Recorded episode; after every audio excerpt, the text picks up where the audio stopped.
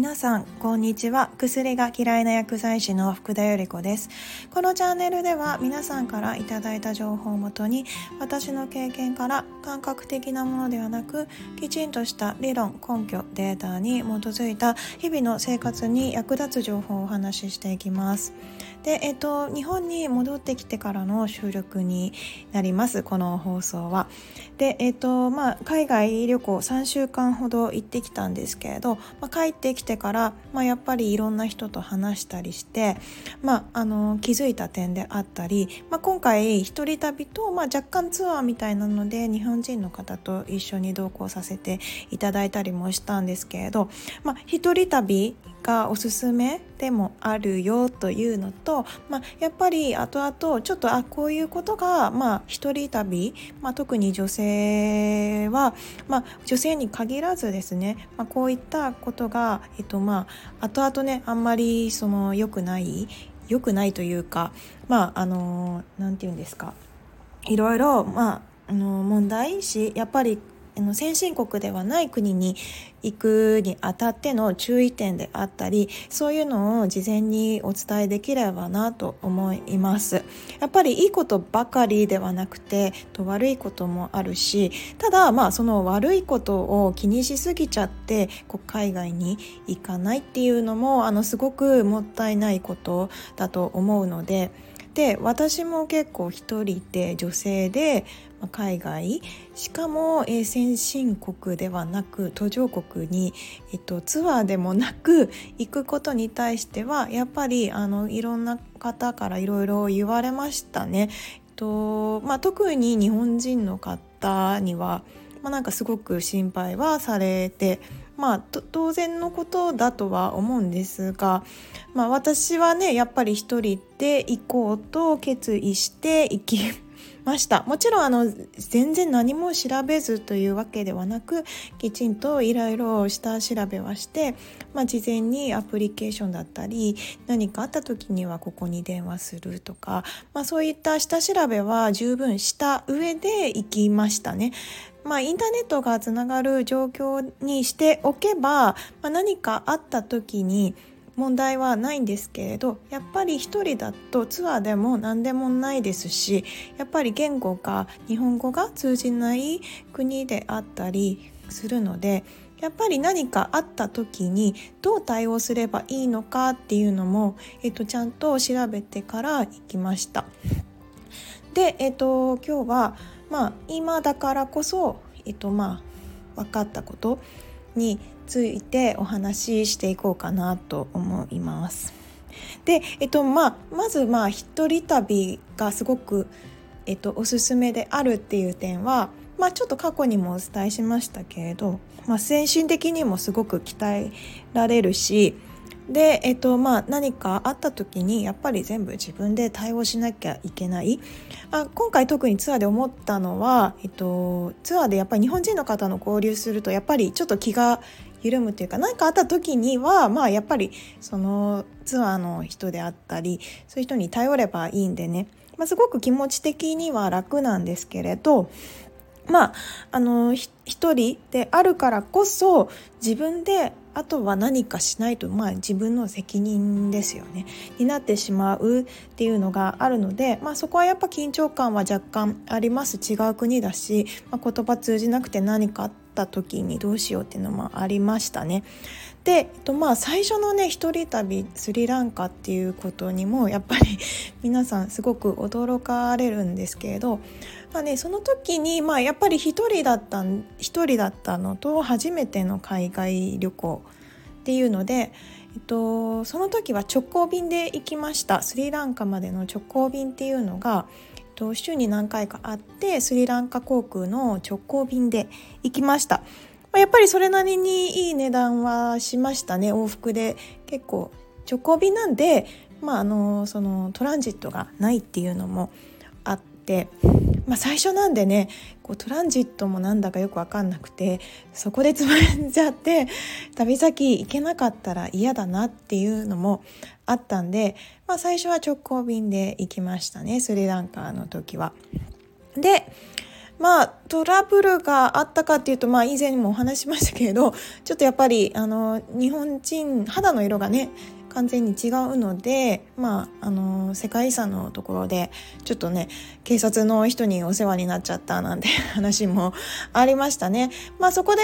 自分のね英語力が試せて、えっと、きちんと通じたっていうことが、まあ、ある意味自信につながりました。ここでね何にも通じなくてどうしようもなくてになっちゃってたらあの、まあ、また全然違ってた。まあそんな時点で多分一人は海外行かないとは思うんですけれど、まあ、どの程度まで自分の、えーと、英語力が、えーと、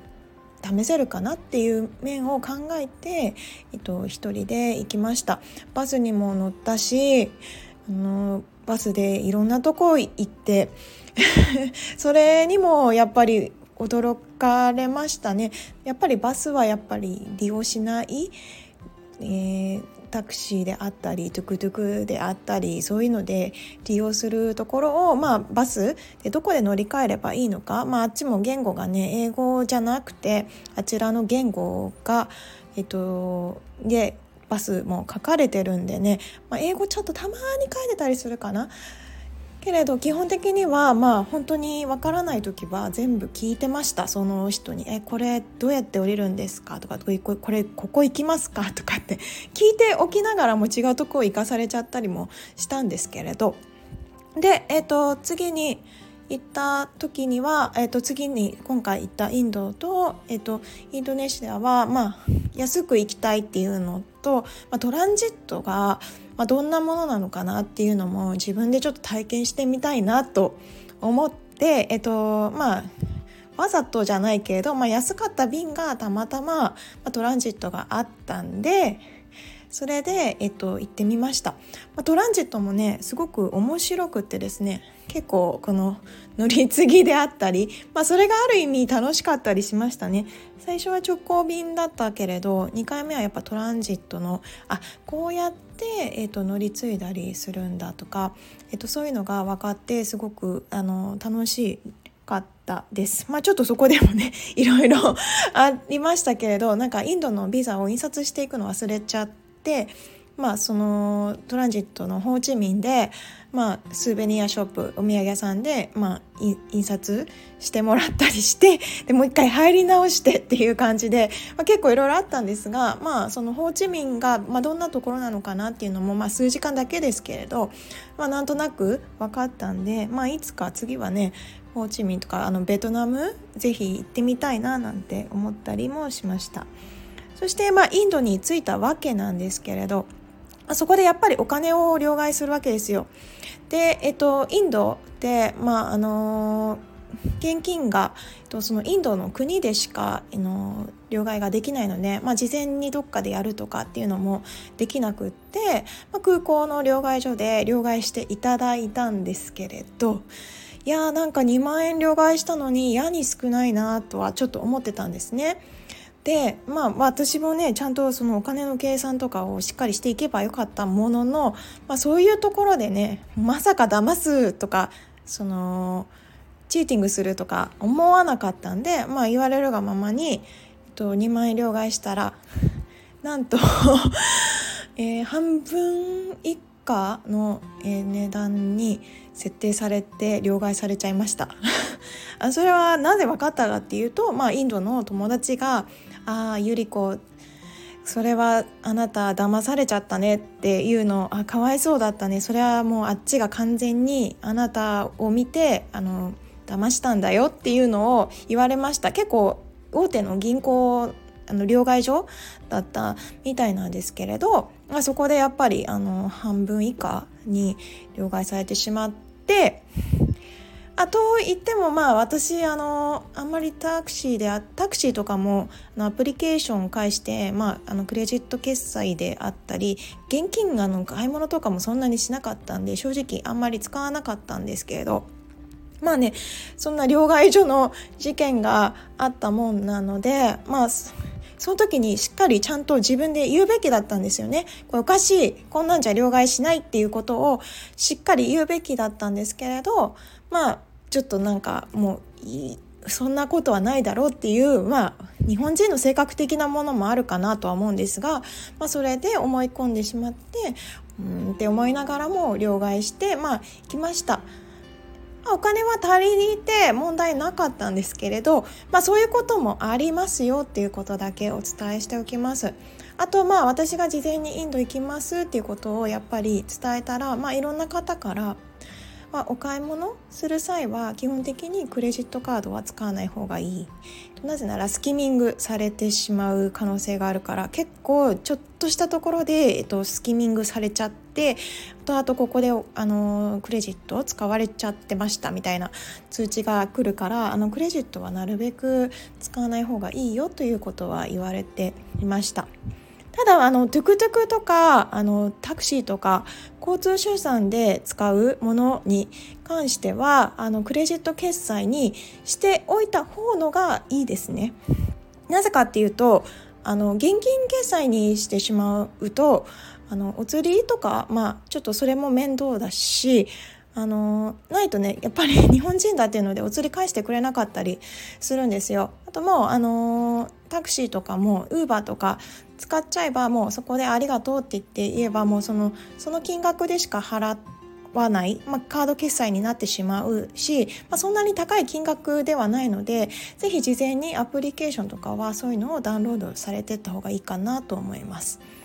あと、まあ、今回は使わなかったんですけれど一人旅行かれるようでしたら必ず音声音声通話機能付きの、えーと、SIM カードをぜひ契約された方がいいです。と一回アメリカ行った時にあの音声なしで、の契約の SIM にしちゃったら、まあ、ちょっとトラブルがあった時にやっぱり電話が番号が使えないことで、えーとかなり不自由な思いをしたんですね結果やっぱり電話番号付きの SIM を、えっと、現地で、えー、オンライン上で買い直して、まあ、電話して、まあ、解決したっていう経緯があります、まあ、何かあった時に電話がやっぱりできないととっても不便なのでぜひ音声付きの SIM は、えっと、もし一人旅行かれるようでしたら、えっと、した方がいいかなとは思います。で、えーと、インド以外にももう一つバリ島も行ってきました。こっちもね結構あのオンラインでいろんな決済できました。あのバリ島はえっと、交通手段が、えっと、タクシー以外にもバイクにの2人乗りですね後ろに乗ってくれる乗せてくれるようなものがあのタクシーよりもすごい安い値段で乗れちゃいます。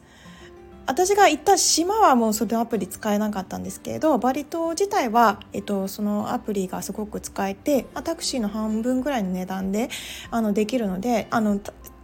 タクシー荷物が少なければおすすめですね大きなあのスーツケースとかある場合はどうしてもタクシーになっちゃうと思うんですが私あのリュック